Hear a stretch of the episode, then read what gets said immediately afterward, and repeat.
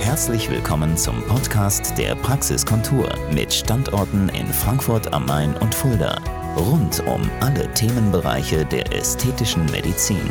Meine lieben Beauty-Freunde der Praxiskontur, hier ist wieder eure Dr. Nicole David. Heute zu einem Thema in ganz eigener Sache, um mal ein tieferes Verständnis für die Abläufe in einer Privatpraxis euch mitteilen zu können. Hat sich einer von euch vielleicht im Freundeskreis oder auch bewusst damit beschäftigt, wie lange es dauert, bis in Deutschland ein Facharzt sozusagen als Küken sich mausert zu einem ausgewachsenen Hühnchen. Nun, ich werde es euch erzählen. Nach dem Abitur muss zunächst, und dies ist für alle Mediziner gleich, das Studium der Humanmedizin absolviert werden. In meinem Fall waren das seinerzeit exakt sechs Jahre Mindeststudienzeit, verbunden mit großen Prüfungen, zum einen das sogenannte Physikum nach zwei Jahren, dann der klinische Abschnitt unterteilt in erstes, zweites und drittes Staatsexamen. Diese drei Examina werden zu einer Gesamtnote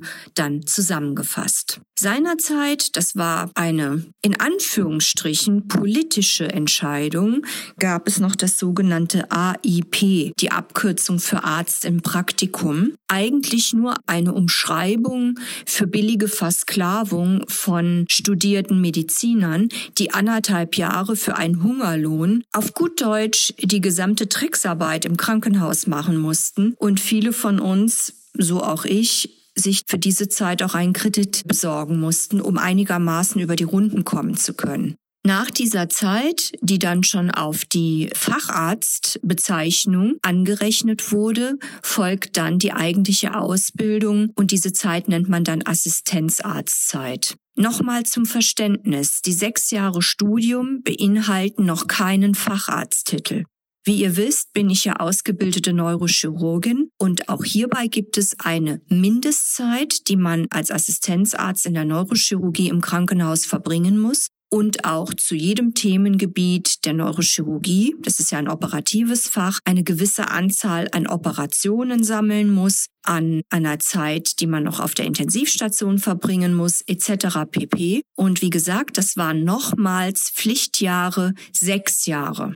Auch danach gibt es wieder eine Prüfung. Und die war, zumindestens war das damals so, sehr, sehr streng. Und viele meiner Mitbestreiter sind da auch durchgefallen. Das ist aber etwas, was ich auch gut nachvollziehen kann, weil jemand, der am menschlichen Gehirn oder an der Wirbelsäule Operationen durchführt, muss einfach on the point ausgebildet sein, vorbereitet sein. Und da darf man keine Schludrigkeit erlauben. Ihr habt gut zugehört, das sind jetzt schon zwölf Jahre Ausbildung. Mein Hobby war immer die Ästhetik und auch da bin ich freiwillig auf teuer bezahlte Kurse, die auch stellenweise eine ganze Woche gedauert haben, gefahren. Und das wurde meinerseits mit viel Geld bezahlt, weil Ausbildung war nie umsonst. Und diesen Stillstand, keine Ausbildung mehr zu besuchen, habe ich mir nie erlaubt. Wenn ihr das jetzt alles euch so anhört, ist euch ja klar, dass ein gut ausgebildeter Arzt viele, viele Jahre auf dem Buckel hat mit vielen, vielen Prüfungen Nebenbei auch noch Promotion meinerseits. Das heißt, ich bin Doktor der Medizin, auch hier wieder mit einer Prüfung versehen. Und das ist alles Qualität, das hat Zeit, das hat Geld gekostet. Und so ein Wissen, ein geballtes Wissen kann man natürlich nicht einfach umsonst anbieten, weil da gibt es auch klare Rechtsprechung in Deutschland, dass ein Arzt, der privatärztlich tätig ist, nicht umsonst zu arbeiten hat. Und entsprechend ist auch so ein Beratungsgespräch Gespräch in unserer Praxis, sei es bei Dr. Feldhaus oder sei es bei mir, die Weitergabe von über Jahre gesammeltem Wissen. Und dieses Wissen ist nun einmal mit Geld uns zu vergüten. Deswegen arbeiten wir nicht umsonst, was Beratungsgespräche anbelangt. Und es spricht auch für die Qualität einer Praxis, dass so ein Beratungsgespräch gut und gerne auch mal 30 Minuten dauert. Oder wenn noch Unklarheiten bestehen, kann der Patient auch ein zweites oder drittes Mal kommen, was dann natürlich nicht mehr mit Gebühren zu diesem Thema verbunden sein wird. Das ist selbstverständlich.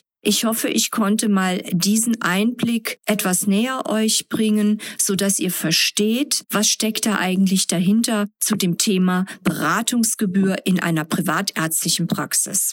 Ich freue mich auf euch und insbesondere darüber, mein Wissen euch näher bringen zu dürfen. Nur dann seid ihr sicher bei uns, fühlt euch gut aufgehoben und geht kein Risiko ein. Bis bald, eure Dr. Nicole David von der Praxiskontur. Das war der Podcast der Praxiskontur. Sie finden uns im Steinweg 10 in Frankfurt am Main, in der Friedrichstraße 13 in Fulda, online unter praxis-kontur.de sowie auf Facebook, Instagram und YouTube.